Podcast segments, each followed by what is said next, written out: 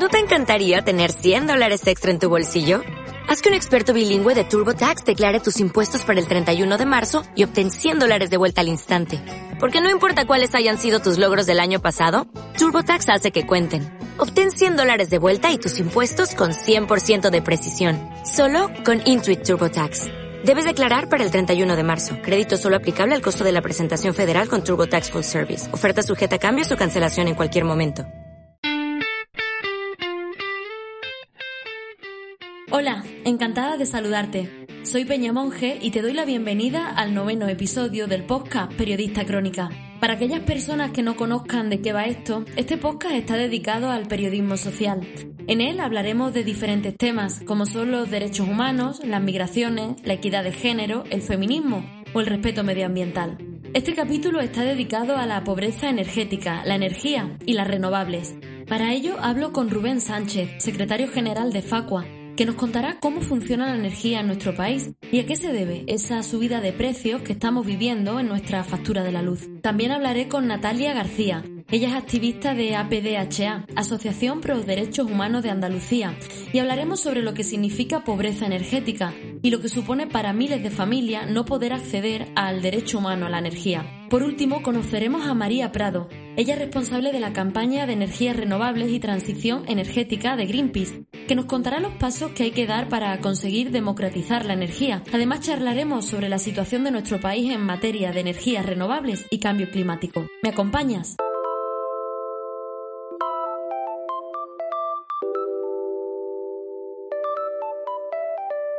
Todos los españoles tienen derecho a disfrutar de una vivienda digna y adecuada. Los poderes públicos promoverán las condiciones necesarias y establecerán las normas pertinentes para hacer efectivo este derecho, regulando la utilización del suelo de acuerdo con el interés general para impedir la especulación. Artículo 47 de la Constitución española. Según Eurostat, España es el cuarto país europeo con la energía más cara. La pobreza energética es un elefante invisible que afecta a gran parte de la vecindad de nuestro país.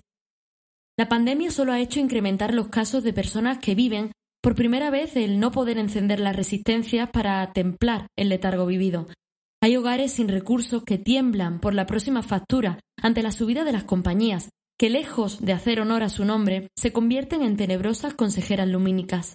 Hay familias que trenzan horarios para poder comer caliente, que juegan con el azul y el rojo del mando para ducharse con agua templada. Hay estudiantes que a falta de conexión remota hilvanan las argucias necesarias para no quedarse rezagados y seguir la lección. Pero vivimos un presente de diferencias abismales. Mientras el 16% de los hogares españoles gasta más de tres veces de lo que un hogar necesita, el 7% no puede encender la calefacción. Mientras las redes son anegadas por fotografías luciendo orgullosos desnudos en la nieve, otros tiran de mantas para mantenerse incólumes. Mientras unos están a 16 grados o menos, siendo 22 lo recomendable, otros lucen manga corta y bermudas. Entonces, ¿qué es la pobreza energética? ¿A quién afecta? ¿Es la electricidad un derecho humano sin el cual no podemos vivir dignamente? ¿Qué hay de las eléctricas? ¿Quién controla el precio del kilovatio? ¿Qué papel cumplen las energías renovables en todo esto?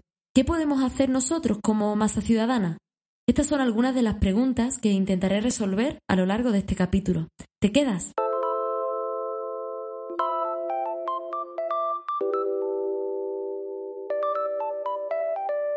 El incremento del precio de la luz en lo que va de enero supone un 32%, lo que supone unos 18 céntimos frente a los 14 del mismo periodo, pero en el año pasado. En la factura hemos visto también una subida, en este caso del 23%, que esto se traduce a unos 83 euros, frente a los 68 del año pasado. Para resumir y no liarnos tanto, en total son alrededor de 16 euros de diferencia. Estamos en una situación realmente coyuntural, por una ola de frío y también por un incremento que lleva ya meses en el gas natural y que tiene mucho peso en la definición del precio que paga el consumidor por la energía eléctrica. Rubén Sánchez, secretario general de Facua Consumidores en Acción, nos cuenta a qué se debe esta subida de precio. Bueno, estamos en una situación realmente coyuntural por una ola de frío y un incremento que lleva ya meses en el gas natural, que tiene mucha influencia, mucho peso en eh, la definición del precio que paga el consumidor por la energía eléctrica, pero en cualquier caso en España hay un problema estructural que supone pagar mucho por determinadas eh, tecnologías de producción energética y pagar mucho porque no cambia la regulación, no cambia como debería para tener una factura más baja. Por tanto, una cosa es lo que está ocurriendo en enero, un incremento brutal del precio de la luz, y otra cosa es el mal endémico que tenemos ya desde hace décadas en España, donde nuestro modelo de fijación de precios adolece de una serie de problemas, de carencias que hay que subsanar, que este gobierno debería subsanar. Hablando de gobierno, el pasado 8 de enero el ministro de Consumo, Alberto Garzón, anunciaba que el gobierno había pedido que la Comisión Nacional de los Mercados y la Competencia investigue si ha habido irregularidades en el mercado. A la vez declaraba en Twitter que se buscaban soluciones definitivas para una tarifa regulada que proteja especialmente a las familias más vulnerables. Pero, ¿por dónde van estas soluciones para las familias más vulnerables? ¿En qué punto nos encontramos? Bueno, por un lado, hay que poner de manifiesto que la petición de investigación a competencia es algo que realmente la propia comisión debería de hacer habitualmente, sobre todo cuando se dan incrementos en los precios, porque es un sector lamentablemente sospechoso. Ya ha habido sanciones a los principales operadores del mercado eléctrico precisamente por cometer fraude, por manipular el sistema de producción energética para tender a que haya un incremento del precio. Por tanto, siempre es sospechoso el sector, por desgracia, al menos las grandes compañías. Pero eso no significa que en este momento haya indicios de lo que ha ocurrido en enero, signifique que ha habido una manipulación de precios fraudulenta. Y en segundo lugar, las soluciones que tiene que dar el gobierno de coalición a la problemática del sector, por un lado, son las que están comprometidas en el plato de gobierno y, por otro lado, más medidas que nos gustaría que se llevaran a cabo, pero que habrá que valorar si al final las peticiones de uno y otro partido eh, implican que coincidan las dos formaciones y, sobre todo, teniendo en cuenta que hay un socio de gobierno con muchísimo más peso en número de diputados que otro, con lo que no siempre lo que son promesas de cara a las elecciones se traduce, ahora que están en el gobierno, por ejemplo, Unidas Podemos, en una medida que se vaya a adoptar realmente, porque sencillamente el equilibrio de fuerzas puede, el desequilibrio de fuerzas puede impedirlo. En cualquier caso, ¿Qué tendría que hacer el gobierno? En primer lugar, cumplir compromisos. Acabar, por ejemplo, con los llamados beneficios caídos del cielo, que son retribuciones que se dan a determinadas eh, tecnologías de generación eléctrica para sufragar eh, gastos que tenían en un determinado momento y que ya están sobradamente amortizados, ese dinero ya no hay que dárselo.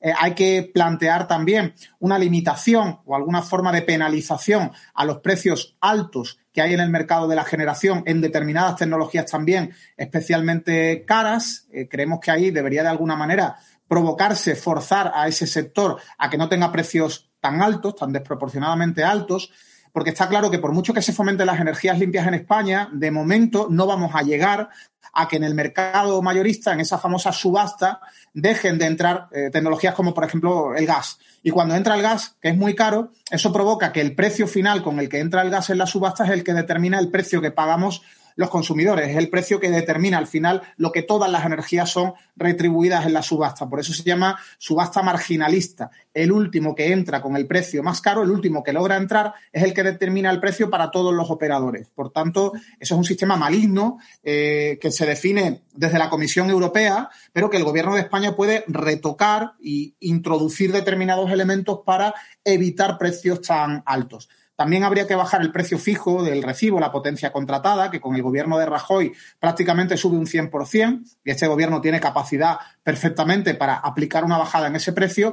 Y eh, también otra de las medidas sería eh, la revisión de los impuestos indirectos que se repercuten en la factura de la luz pagamos un IVA del 21%, pagamos además un impuesto especial sobre la electricidad que provoca que en el recibo hay más de un 27% de incremento por impuestos indirectos y que nosotros consideramos, y así se lo hemos trasladado al Gobierno y concretamente a la ministra Rivera hace unos días en una reunión, que debería de estudiarse una reforma del IVA de la electricidad para que la totalidad o una parte del recibo de las familias tuviera el IVA súper reducido. De hecho, frente a las críticas y las denuncias de los efectos que esta subida está provocando en miles de hogares que ya sufren la pobreza energética, la ministra para la Transición Ecológica y el Reto Demográfico, Teresa Rivera, ha pedido que no se haga alarmismo, ya que el aumento en el recibo solo son de unos pocos euros. Pero, ¿de cuántos pocos euros estamos hablando? ¿Y para quién si es crucial esta subida del precio en la factura?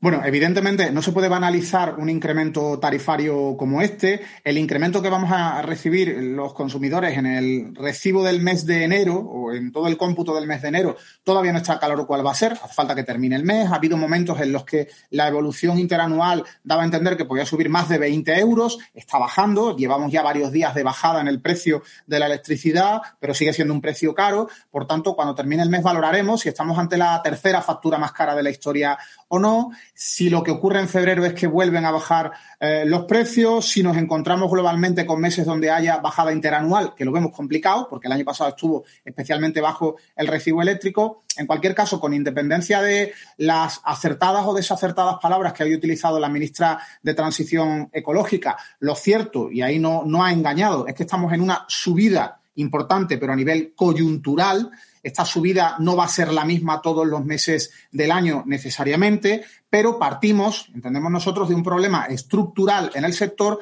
que hay que solucionar con medidas regulatorias. Medidas algunas que ya tiene en mente el gobierno, que las tiene comprometidas. Lo que ocurre es que también tendremos que conocer cómo las va a materializar. Hay muchas maneras de regular de la manera en la que el gobierno ha anunciado compromisos y puede haber regulaciones que sean muy, muy positivos para los consumidores o que se queden a medias. Ahí tendremos que ver cuál es realmente el plan del gobierno, plan que en buena parte todavía está por definir, porque la ministra nos trasladaba que hay cuestiones que todavía se están estudiando eh, desde su punto de vista para buscar la mejor solución de cara a los consumidores, pero que ya digo que hasta que no conozcamos cuál es ese plan en cada uno de los elementos que hay que modificar, pues no podremos hacer una valoración positiva. Nosotros, desde luego, lo que sí vamos a seguir desarrollando son medidas reivindicativas y exponiendo al gobierno y trasladando a ese ministerio cuáles son las fórmulas que nosotros entendemos que se deberían utilizar para abaratar la luz y otra cuestión muy, muy importante que es clave son los perfiles de consumidores vulnerables, los más vulnerables, los que menos dinero tienen, que necesitan un nivel de protección extra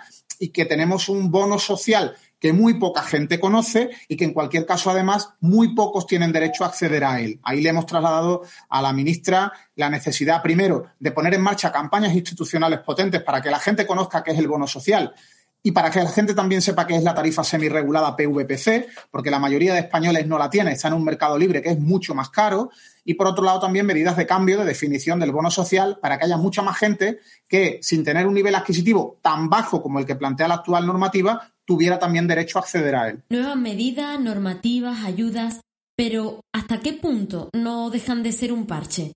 ¿Necesitamos realmente una solución estructural? Bueno, realmente nosotros partimos de que hay limitaciones por parte de Bruselas. A nosotros nos gustaría que la tarifa eléctrica la fijara el gobierno. Lo que ocurre es que la Comisión Europea eh, plantea en directivas que tiene que haber una capacidad del el mercado libre para fijar buena parte del porcentaje de precio que paga el consumidor, de que tiene que hacerse además a través de una subasta marginalista y a eso España no puede más que, si quisiera, oponerse planteando cambios regulatorios, proponiendo cambios regulatorios pero no haciendo un cambio radical, un cambio drástico al sistema. Lo que ocurre es que dentro de las posibilidades que plantea la normativa europea, siempre hay márgenes para intervenir garantizando bajadas en los precios, poniendo determinadas limitaciones, eh, eliminando determinadas ayudas que ya no son necesarias y que son injustas en estos momentos a ciertas eh, fórmulas de eh, generación eléctrica, abaratando la parte del recibo donde el, gobierno sí tiene capacidad total o, de intervención a nivel regulatoria. Entonces, a nivel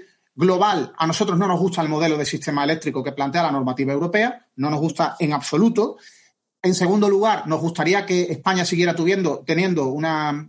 En segundo lugar, nos gustaría que España siguiera teniendo una gran empresa energética de generación y no la tenemos porque se vendió a Endesa a un gobierno extranjero, se vendió a Italia hace ya décadas y con esa coyuntura, con esas carencias, hoy cómo arreglamos el problema? Pues entendemos que con medidas que realmente piensen en los intereses de los consumidores, medidas que no, que no cedan a presiones oligopolísticas de las grandes compañías del sector eléctrico, medidas que fomenten energías limpias, que fomenten abaratamiento del recibo, pero dentro siempre de un mercado extraordinariamente complejo como el eléctrico, y eh, extraordinariamente opaco también en buenas fórmulas de eh, fijación de precios que existen, donde hace falta que esté permanentemente la lupa del organismo de control del mercado, de la Comisión Nacional de los Mercados y la Competencia, por si acaso alguna actuación es fraudulenta.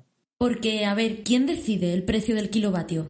El precio del kilovatio hora, en buena parte lo deciden las grandes empresas de generación y lo decide sobre todo el último que logra entrar en una subasta marginalista, donde ese último que entra con el precio más alto es el que decide el precio para todas las empresas que han estado en la, en la puja. Ese modelo no se puede cambiar. Bruselas prohibiría una modificación y una fórmula de subasta distinta a la de precio marginal, pero sí se pueden introducir elementos, por un lado, que potencien que eh, haya limitaciones a los precios de las energías más caras. Entendemos que ahí sí podría haber margen de maniobra para el gobierno. Y por otro lado, si tuviéramos unas energías limpias en España eh, a un nivel superior al actual, que ya es mucho más alto que hace unas décadas, eso podría llegar a provocar que no entraran en la puja en muchísimas ocasiones las energías más caras. El problema es que todavía tenemos carencia en materia de energías limpias y por otro lado también hay momentos, hay coyunturas como por ejemplo la de la del temporal Filomena, en el que evidentemente la energía que proviene de eh, la eólica y de la solar, pues ha tenido escaso peso porque no ha habido tanta producción precisamente por problemas eh, coyunturales de un momento concreto. En diferentes cabeceras leo que Naturgy, que es la empresa que suministra el servicio, asegura que no hay casi contadores legales en esa zona de Madrid, que son las plantaciones de marihuana y su elevado consumo eléctrico las que causan los cortes de electricidad. Pero la realidad es que mientras que se soluciona, eh, los vecinos de Cañada Real, que son más de 8.000 personas, pues siguen sin luz y con dificultades hasta para salir de sus casas a comprar comida. También es cierto que estos vecinos llevan tiempo pidiendo que se les instalen contadores para poder pagar la luz o en su defecto alguna alternativa para tener acceso a este servicio básico de manera legal. ¿Desde Facua estáis actuando en este caso en concreto? Bueno, es una cuestión de derechos humanos, es una cuestión en la que el juego de trileros al que nos han estado intentando someter tanto Naturgy como la Comunidad de Madrid es absolutamente impresentable. Hablamos de vidas, del derecho no ya a tener acceso a una vivienda, a suministros básicos, etcétera, sino del derecho a la vida porque la gente se muere de frío, literalmente se puede morir de frío. Por tanto, hay que tomar medidas. No vale la excusa de que hay determinadas plantaciones de marihuana que están eh, absorbiendo un enorme porcentaje de, energía y eso implica que no podamos dar suministro a ninguna zona, a ninguna vivienda, eh, entre comillas, del asentamiento. Eso es un discurso absolutamente falaz. Está claro que se podía identificar dónde están esas plantaciones y tomar las medidas que correspondan para que no recibieran el suministro o para que si hay enganches eh, ilegales se pudiera cortar y, tomar quizás medidas, pero hay familias que viven allí sin estar necesariamente cometiendo ningún tipo de actividad irregular y lo que quieren es tener acceso al suministro, incluso pagando el suministro de una forma reglada el que se le haya negado durante mucho tiempo ha derivado en lo que ha derivado y hay que dar soluciones que tienen que implicar una mediación entre administraciones y la, y la empresa eh, suministradora, empresa distribuidora y por otro lado en tener sensibilidad por parte de, todos los agentes implicados. La primera de ellas, evidentemente, la, la compañía. Al inicio del podcast hablábamos también del artículo 47. Muchos de los artículos de la Constitución que recogen una serie de derechos básicos para las ciudadanas y ciudadanos no se cumplen. En este caso, el acceso a la vivienda a suministros básicos es casi casi utópico. Pero otra cosa es si las administraciones, el gobierno central autonómico y local hacen lo que tienen que hacer para intentar que se cumpla y que se dé esa cobertura a las personas que tienen limitados recursos o situaciones de vulnerabilidad. Realidades como las que viven los vecinos y las vecinas de la Cañada Real me hacen preguntarme si se tiene en cuenta este artículo. Bueno, ¿en qué país se cumple? Realmente no se cumplen muchos artículos de la Constitución que recogen una serie de derechos eh, básicos para los ciudadanos, no se cumplen porque el acceso a la vivienda, suministros básicos para todos los ciudadanos es casi casi utópico. Otra cosa es si las administraciones, gobierno central, autonómico y local, hacen lo que tienen que hacer para intentar cumplir, para intentar que se cumpla, para intentar que se dé una determinada cobertura a las personas que tienen escasos recursos o a las personas que tienen determinadas coyunturas de, vulnerabilidad, situaciones de vulnerabilidad. ¿no? En ese caso concreto no se ha cumplido y hay una responsabilidad detrás por parte de una administración que es la Comunidad de Madrid, que ha querido mirar hacia otro lado e incluso señalar a diestro y siniestro como culpable de situaciones irregulares y entendemos que no es desde luego el camino y hay que tener una conciencia social y hay que atender a una serie de personas, entre ellas niños, ancianos, que han podido estar pasando un riesgo vital y ahí se ha querido obviar esa situación y plantear el argumentario falaz de que toda la culpa la tienen los que se dedican a tener plantaciones de marihuana, es lo mismo que plantear que en una determinada zona de un barrio de cualquier ciudad,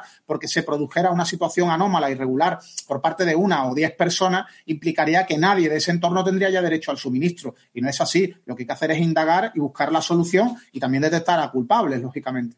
Y también las eléctricas deberían tener esa, esa función social, ¿no? Como, como empresa, no lo deberían dejar de lado. Hombre, realmente con la que está cayendo en los últimos años, el que todavía las energéticas se permitan plantear argumentarios tan eh, falaces como el de Naturgy en relación a Cañada Real, pues la verdad es que nos llega hasta a sorprender tendrían que buscar un argumentario que haga creer al menos a los ciudadanos que tienen una responsabilidad social, pero es que no la tienen y los informes anuales de responsabilidad social de esas empresas en muchas ocasiones están llenos de argumentos de adornos que luego esconden realmente la intención muchas veces de cortar la luz injustamente a usuarios, acusar de prácticas fraudulentas como enganches irregulares a gente de la que no hay ninguna prueba de que realmente haya cometido ese ilícito, ese delito, con lo que permanentemente se pone en entredicho el que realmente hay una responsabilidad social por parte de estas empresas, incluso se plantea el hecho de que están cometiendo irregularidades graves con los consumidores. Pero pese a todo, como digo, la que está cayendo, Naturgy se ha permitido el poder lanzar ese mensaje a ver si colaba y evidentemente no ha colado, con lo cual entiendo que ha podido haber un perjuicio a la imagen. Y ya puestos a imaginar utopías, ¿sería viable democratizar la energía? Bueno, es extraordinariamente complicado en una situación en la que estamos, somos un Estado miembro de la Unión Europea, donde se plantea primero un sistema de fijación de tarifas absolutamente lamentable que fomenta la especulación, además es un sistema un tanto opaco y no se potencia, por ejemplo, como política europea, el que todos los Estados miembros deberán tener una gran empresa nacional de generación eléctrica. Esa debería ser un elemento capital de las políticas de cualquier Estado de la Unión, que es contar con grandes empresas públicas en todos los sectores desde los suministros de agua, que deberían de ser públicos en todos los casos, hasta el suministro eléctrico, de gas, las telecomunicaciones, pero es que a ese modelo renunciamos hace ya o renunciaron los políticos que gobernaban hace ya muchos años, tanto del PSOE como del Partido Popular, privatizando empresas públicas que eran realmente claves para garantizar una contención a subidas de precios y a la especulación en sus respectivos sectores y también una fórmula de evitar prácticas fraudulentas. Si la gran empresa pública hace las cosas bien, el consumidor no se irá a empresas privadas de la competencia porque se seguirá quedando con ese nivel de protección de la empresa que le da una tarifa razonable y además no comete fraudes con él. Pero no ha ocurrido así y hemos perdido, nos hemos deshecho de empresas como Endesa y de otras muchas empresas en diferentes sectores estratégicos, eh, bueno, siguiendo una serie de dictados de políticas neoliberales que al final o, muy en fechas muy cercanas a esas ventas han derivado en perjuicios para el consumidor a nivel de precio, a nivel de atención y a nivel de calidad.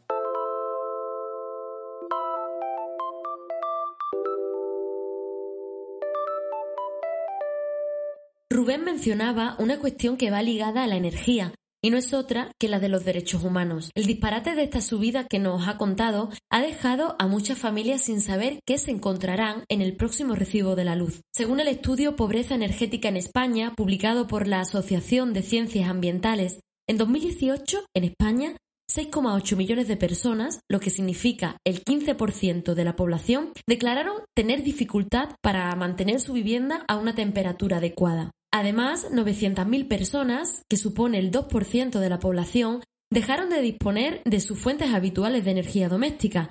¿Y eso por qué?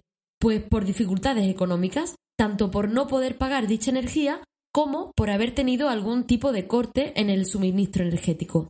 Además, se calcula que para 8 millones de personas residentes, el 17% de la población, los gastos en energía doméstica eran desproporcionadamente altos en relación a sus ingresos, y que el 12% de la población declaraba gastos energéticos inusualmente bajos, lo que se conoce como pobreza energética escondida, porque no podrían afrontar unos gastos superiores. Ante estos datos crecientes y alarmantes sobre la pobreza energética, reclamar el derecho a la energía como un derecho humano y fundamental es urgente. Tal derecho parte de la consideración de la energía como un bien común y no una mercancía, cuyos titulares son los individuos y los grupos. Dicho derecho humano es compatible con un sistema político en el que los poderes públicos den cabida y se nutran de la participación de una sociedad informada y organizada, como verdadera protagonista de su propio cambio. Pero entonces, ¿qué significa pobreza energética? La pobreza energética es lo que utilizamos para reflejar cuando la gente no tiene acceso a la energía básica para vivir con dignidad, ya sea porque no puede pagar esta energía básica, porque vive en una infravivienda y ni siquiera tiene acceso a esa energía, o porque está sufriendo cortes de luz. Esto nos suena algo más, ¿verdad? El temporal Filomena ha azotado a gran parte de la península, y esto sin ofender a nadie, tampoco a Rocío Monasterio, y tampoco sin ser una progre atacada, es una prueba más del cambio climático que estamos viviendo, provocado también por nuestro modo de vida. Pero, ¿esta realidad a quién afecta? ¿Quién sufre las consecuencias de estas subidas? Por eso hablo con Natalia García, activista de APDHA, Asociación Pro Derechos Humanos de Andalucía. Eh, afecta sobre todo a las personas que, están en una situación más delicada a nivel de empleo, que están más dedicadas a situaciones más vulnerables a nivel social, afecta más a mujeres eh, que normalmente tienen a cargo a, niños, a niñas, a personas mayores, eh, afecta a las personas que se encuentran eh, en situaciones de mayor desprotección y que realmente serían las que mejor y más protegidas tendrían que estar en nuestra sociedad. pero no es el caso. realmente el Estado no está cumpliendo su función de, protección, su función de garantía de los derechos básicos de las personas y, bueno, básicamente hablamos de, gente en situación de pobreza, de gente que, está, eh, que vive en infravivienda, de gente que está amenazada con desahucios, que no puede pagar su alquiler, eh, de personas migrantes que, que, sobreviven, de gente que vive en situaciones de chabolismo, eh, de todas estas y de, y de, muchas más, de la gente que se preocupa por sobrevivir en el día a día, básicamente. Y bueno, ¿qué es lo que deberíamos de cambiar para dejar de considerar a la energía como un producto y empezar a entenderla como un derecho que todas deberíamos poder tener? Yo creo que, la forma más sencilla de verlo es eh, desde el prisma del derecho a la vida digna. ¿no? Todas las personas tenemos un derecho a la vida digna, eso no, no puede discutirlo absolutamente nadie. Desde esa perspectiva, eh, todas necesitamos un básico, es decir, todas necesitamos una temperatura básica para poder vivir. Es decir, nadie, nadie sobrevive muchísimo tiempo a unas temperaturas bajísimas o a unas temperaturas altísimas. Todas necesitamos poder conservar nuestros alimentos para tener una vida digna. Eh, todas necesitamos pues, que nuestros hijos, nuestras hijas puedan estudiar por las tardes o por las noches y encender su luz para poder estudiar, derecho a la educación. Todas necesitamos y, y merecemos y tenemos derecho a nuestro derecho a la salud. Y no olvidemos que para, para poder tomarte unas pastillas, si tienes que tomar medicación, tienes que ser capaz de ver qué pastilla te toca tomarte. Si eres diabética, necesitas conservar tu insulina en el frigorífico. Si necesitas una máquina para respirar por la noche porque tienes, eh, tiene esa necesidad, necesitas poder enchufar tu, tu, máquina. Es decir, no estamos hablando de que, de que necesitamos electricidad para, para poder calentar nuestra piscina climatizada. Estamos hablando de que necesitamos electricidad para hacer cosas absolutamente básicas en nuestro día a día, mantener nuestra casa a una temperatura mínimamente vivible eh, para poder ejercer nuestro derecho a alimentarnos, para poder ejercer nuestro derecho a la salud, para poder ejercer nuestro derecho a la educación. Por otra parte, para que comprendamos la importancia de que este derecho esté cubierto en nuestras vidas, tenemos que hablar de las consecuencias que provoca el no tenerlo, consecuencias a nivel físico y psicológico. Totalmente, la gente está absolutamente desesperada. Yo, la gente que está viviendo, por ejemplo, en la cañada, que lleva tres meses viviendo sin luz, em, lo está sufriendo mucho, lo está sufriendo a todos los niveles.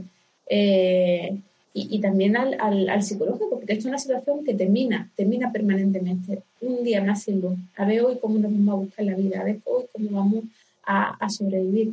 Y igual que en La Cañada, en, lugares como en Badalona, en Girona, en Granada, en Sevilla, en Almería, hay barriadas, hay distritos que están sufriendo cortes de luz de forma permanente desde hace más de 10 años. Eh, tú te puedes imaginar, yo es que no, no, me lo quiero imaginar, lo que tiene que ser cada día decir, hoy se irá la luz, ¿a qué hora se irá la luz? ¿Podría costar a mi hijo que necesita eh, un, respirador por la noche? O, no podría costarlo, porque no se puede acostar sin ese respirador y si no hay luz, no puede acostarse, no puede dormirse. Em, esto verdaderamente te quita la, la ganas de vivir. La luz afecta a la salud de las personas, a la salud, a la educación, al derecho a envejecer con dignidad. Al derecho a comer dignamente, la luz, la ausencia de luz, la pobreza energética está afectando claramente a, muchas personas para que no puedan tener una vida digna. Y esto es inadmisible. ¿Y dónde ocurren estos cortes? Que pensamos que son situaciones puntuales que tienen lugar en, en algunos lugares, pero en realidad eh, se están dando de forma sistemática. Estamos observando que allá donde, donde está Endesa, en, en muchos de sus barrios de alta vulnerabilidad social, lo que aquí en Andalucía llamamos los barrios ignorados, los barrios invisibles, eh, se producen estos cortes de luz de forma repetitiva, constante, aleatoria, y no importa eh, lo que se diga, es que, que, se siguen produciendo.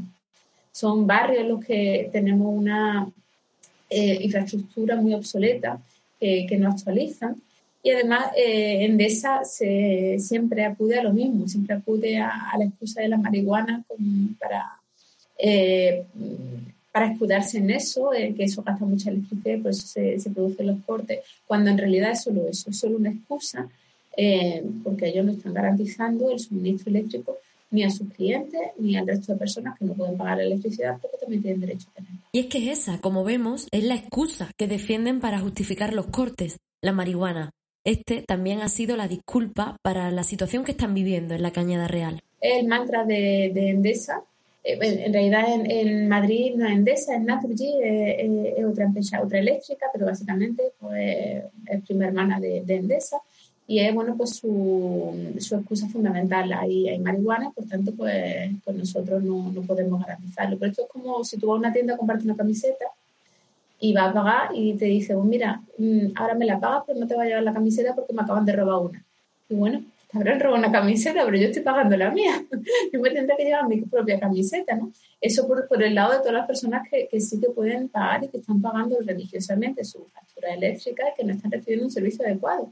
Y luego el lado, por el lado de las personas que no pueden pagarlo, pues igual que, que nadie se puede morir de hambre, nadie se puede morir de frío. En ese, desde esa perspectiva, las eléctricas tendrán que llegar a acuerdos con la Administración para garantizar que todas las personas tengan la luz indispensable para vivir con dignidad, ni más ni menos. Por eso aquí mm, yo creo que es muy importante que, miremos en, en, esas dos líneas. Por un lado, eh, la eléctrica, Endesa, Naturgy, y por otro lado, las administraciones que con, con alguna honrosa excepción eh, están mirando hacia, otro lado o están adoptando el mismo discurso criminalizador de, de las eléctricas, que en realidad eh, lo que hacen es criminalizar a, los, a, pueblos, a, a, colectivos enteros, a barriadas enteras, eh, casi acusándolas a todos de criminales, cuando, cuando en realidad se trata de, de, víctimas de, este negocio que, la electricidad que está haciendo rica a mucha, mucha gente. A raíz de la situación de pandemia, muchas personas perdieron su trabajo o se quedaron en ERTE personas que antes ya llegaban justas y que de repente pierden su fuente principal de ingresos. Llegados a este punto, comienzan a priorizar y prefieren invertir lo que tengan en comida antes que poner el brasero. Y esto, que nos quede claro, ya es pobreza energética. De hecho, mientras el 16% de los hogares españoles gasta más de tres veces de lo que un hogar necesita, el 7% no puede encender la calefacción. ¿Qué cambio debería producirse para frenar esta diferencia tan abismal? Yo pienso que, la electricidad, y, bueno, esto no se me ocurrió a mí, esto se lo he escuchado a un experto esta mañana, eh, la electricidad deberíamos mirarla desde, quizás desde tramo. Igual que no paga los mismos impuestos una persona que gana 1.200 euros al mes que una que gana 20.000, quizá la electricidad tendría que pagarse eh, con respecto a esos tramos. Si tú gastas la, electricidad básica para sobrevivir, deberías pagar poquísimo y tú tienes una piscina climatizada en tu casa, tienes, calienta una casa de 500 metros cuadrados, que tiene seis dormitorios y cinco cuartos de baño y tienes todo el día calefacción encendida y gastas mm, seis veces lo que eh, gasta una persona, una familia normal, pues tendrías que pagar muchísimo más por esa electricidad extra que tú estás gastando. Quizás para empezar por ahí eh, podría ser un, camino. Eh, el considerar empresas públicas de electricidad creo que, que eléctricas públicas, creo que, que sería otro camino bastante interesante.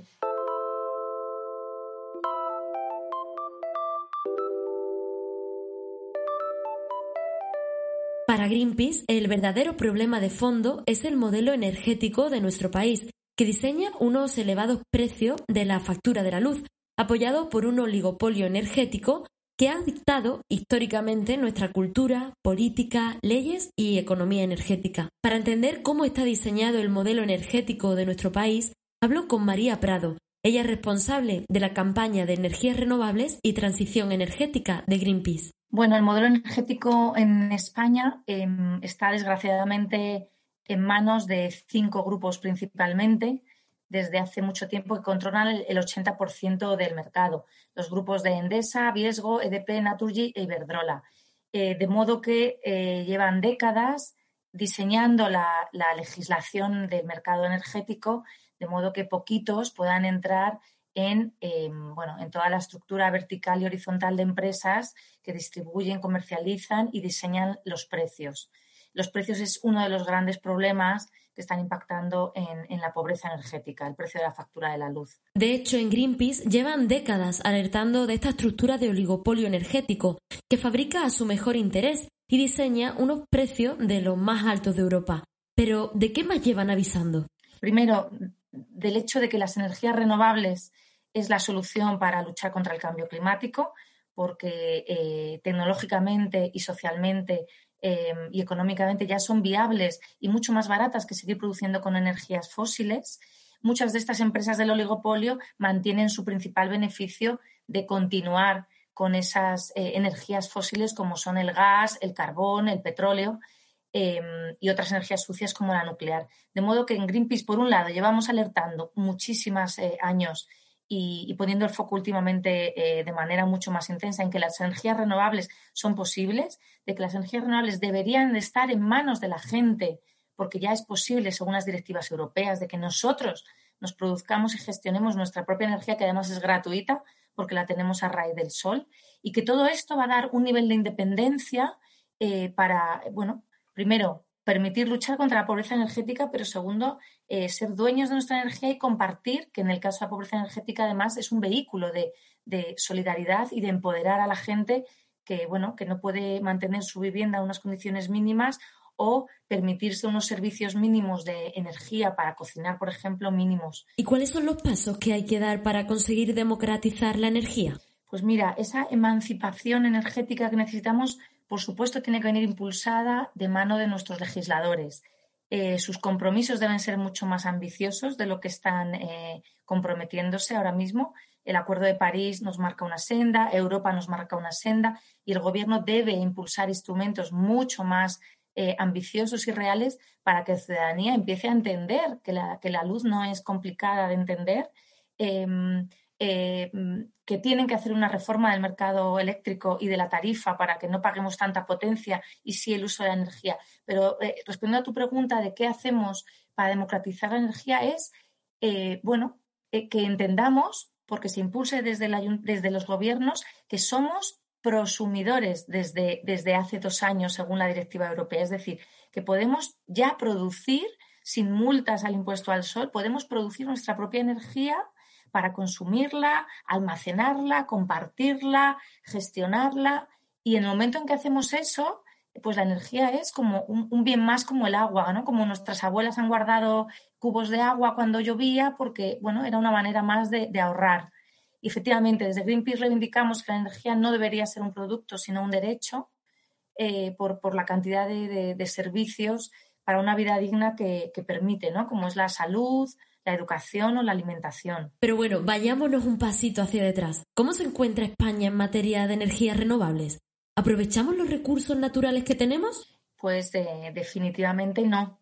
Em, en España ahora mismo tenemos una, una, en la electricidad que nos llega a casa solo un 36% es energía renovable, pero a nivel Estado nuestro consumo energético sigue dependiendo en un 74% de la energía fósil. Es decir, seguimos importando millones y millones y millones de barriles de petróleo, de gas y de otros recursos fósiles cuando tenemos eh, como país somos uno de los mejores países situados en recursos renovables. Tenemos, eh, tenemos energía solar, eh, una de las mayores radiaciones de, Europa.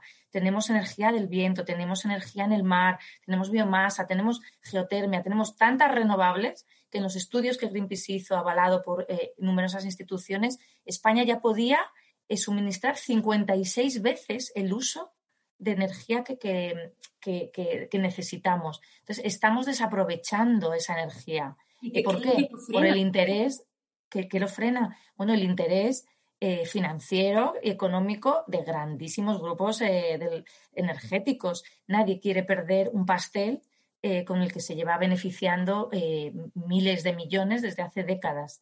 Por eso tenemos que introducir el debate en la sociedad de manera más, más fuerte y hacer uso de lo que la legislación europea y nacional nos permite, que es pongámonos todos autoconsumo, ya sea solar o con biomasa, con geotermia. Hay muchos recursos. El más barato y asequible hoy en día es, la energía solar. Eh, con eso podríamos cubrirnos hasta un 40% de nuestras necesidades energéticas. Entonces, estamos en una revolución y nos lo tenemos que empezar a creer, ya sea de manera individual o colectivamente con tu comunidad de vecinos o con tu barrio, eh, que los ayuntamientos y los colegios, cualquier tejado público empiece a eh, promover comunidad energética local, que es una nueva figura que no deja de ser una cooperativa de gente o sociedad de gente que instala y comparte. Em, la revolución ya está aquí y, seguimos haciendo el ridículo frente a países como Alemania o Nueva Zelanda o Australia, siendo un país privilegiado del sol. Entonces necesitamos pasar ya del sol y playa al sol y renovables y que nos lo creamos, que es nuestra energía. La gobernación tiene mucho que decir. Puede y debe cambiar esas estructuras que nos frenan a ese abastecimiento energético con renovables. ¿Qué hay de esas políticas que el Gobierno tiene contra el cambio climático? Bueno, el Gobierno está legislando y presentando a nivel nacional e internacional diferentes planes y leyes contra el cambio climático. Y efectivamente se abordan muchos frentes que inciden en esa reducción eh, de emisiones de efecto invernadero para no superar el grado y medio eh, que colapsarían los, ecosistemas, em, pero se puede hacer mucho más, porque más allá de, de decidir, como así se ha definido, una mayor penetración de renovables en el sistema eléctrico, lo que echamos en falta son medidas concretas para que el autoconsumo que tanto se presume en Europa de haberse conseguido se traslade al ciudadano, porque es el ciudadano el que necesita empoderarse y, hacer uso de, de, la energía renovable. Eh, ¿por, qué? ¿Por qué? Porque el oligopolio y las grandes empresas lo van a hacer a una velocidad mucho más lenta de la que necesita el planeta. Aquí ya no es que hablemos de barato o no. Nadie se plantea cuando compras una televisión en cuántos años lo amortizas. Te la compras porque la necesitas tenemos que empezar a pensar en esa clave con, los elementos para luchar contra el cambio climático. Si nos ponemos placas en el tejado es porque necesitamos y podemos como individuos ayudar a frenar el cambio climático. Tenemos que hacer un poco conciencia de, que el cambio climático, como estamos viendo con, con esta tremendo temporal eh, y en tantas zonas de España, es real y nos afecta en nuestro día a día. Y todos podemos eh, eh, empoderarnos con la energía para que sea más democrática y todos tengamos energías renovables, que es uno de los grandes vehículos para luchar contra el cambio climático.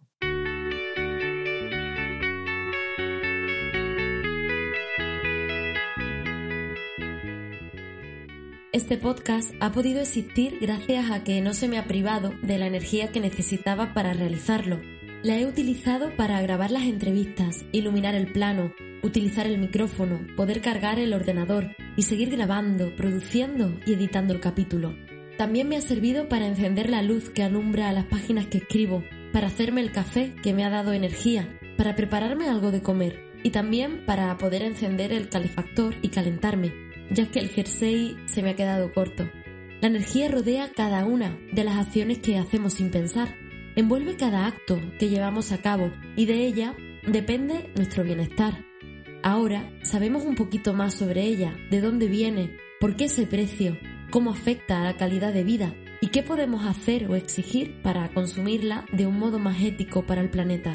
Fue a partir de la segunda revolución industrial cuando la energía eléctrica se constituyó como un bien común. Por eso es importante que la próxima vez que hablemos de electricidad queramos hablar de un derecho humano, porque como hemos visto a través de estas conversaciones, podemos tener una mejor calidad de vida si tenemos acceso a este derecho. Como hemos visto, para garantizarlo necesitamos unas eléctricas que no disparen los precios, un gobierno que ponga techo al disparate, que no sea cómplice de tales atropellos y que apueste por las potencias renovables y naturales. Y por supuesto, tenemos que actuar como una ciudadanía informada organizada y consciente, siendo partícipe y exigiendo cambios. La energía segura, suficiente y limpia debe ser un derecho, y como decía María de Greenpeace, tenemos un país beneficiado por el sol. Necesitamos pasar del sol y playa al sol y renovables. Gracias a todas las personas que han participado, regalando conocimiento, información, sentido común y nuevas formas para utilizar la energía. Gracias también a Elías Pérez por estar en el control técnico de este podcast. Y no me olvido de ti, que escuchas con atención y que has llegado hasta aquí. Si quieres comentarme cualquier cosa, puedes encontrarme en Instagram o en Twitter. Solo escribe arroba pmonje. También puedes contactar conmigo a través de mi correo. Soy arroba periodistacrónica.com. Nos vemos en el siguiente capítulo, más crónicos y con muchas más crónicas.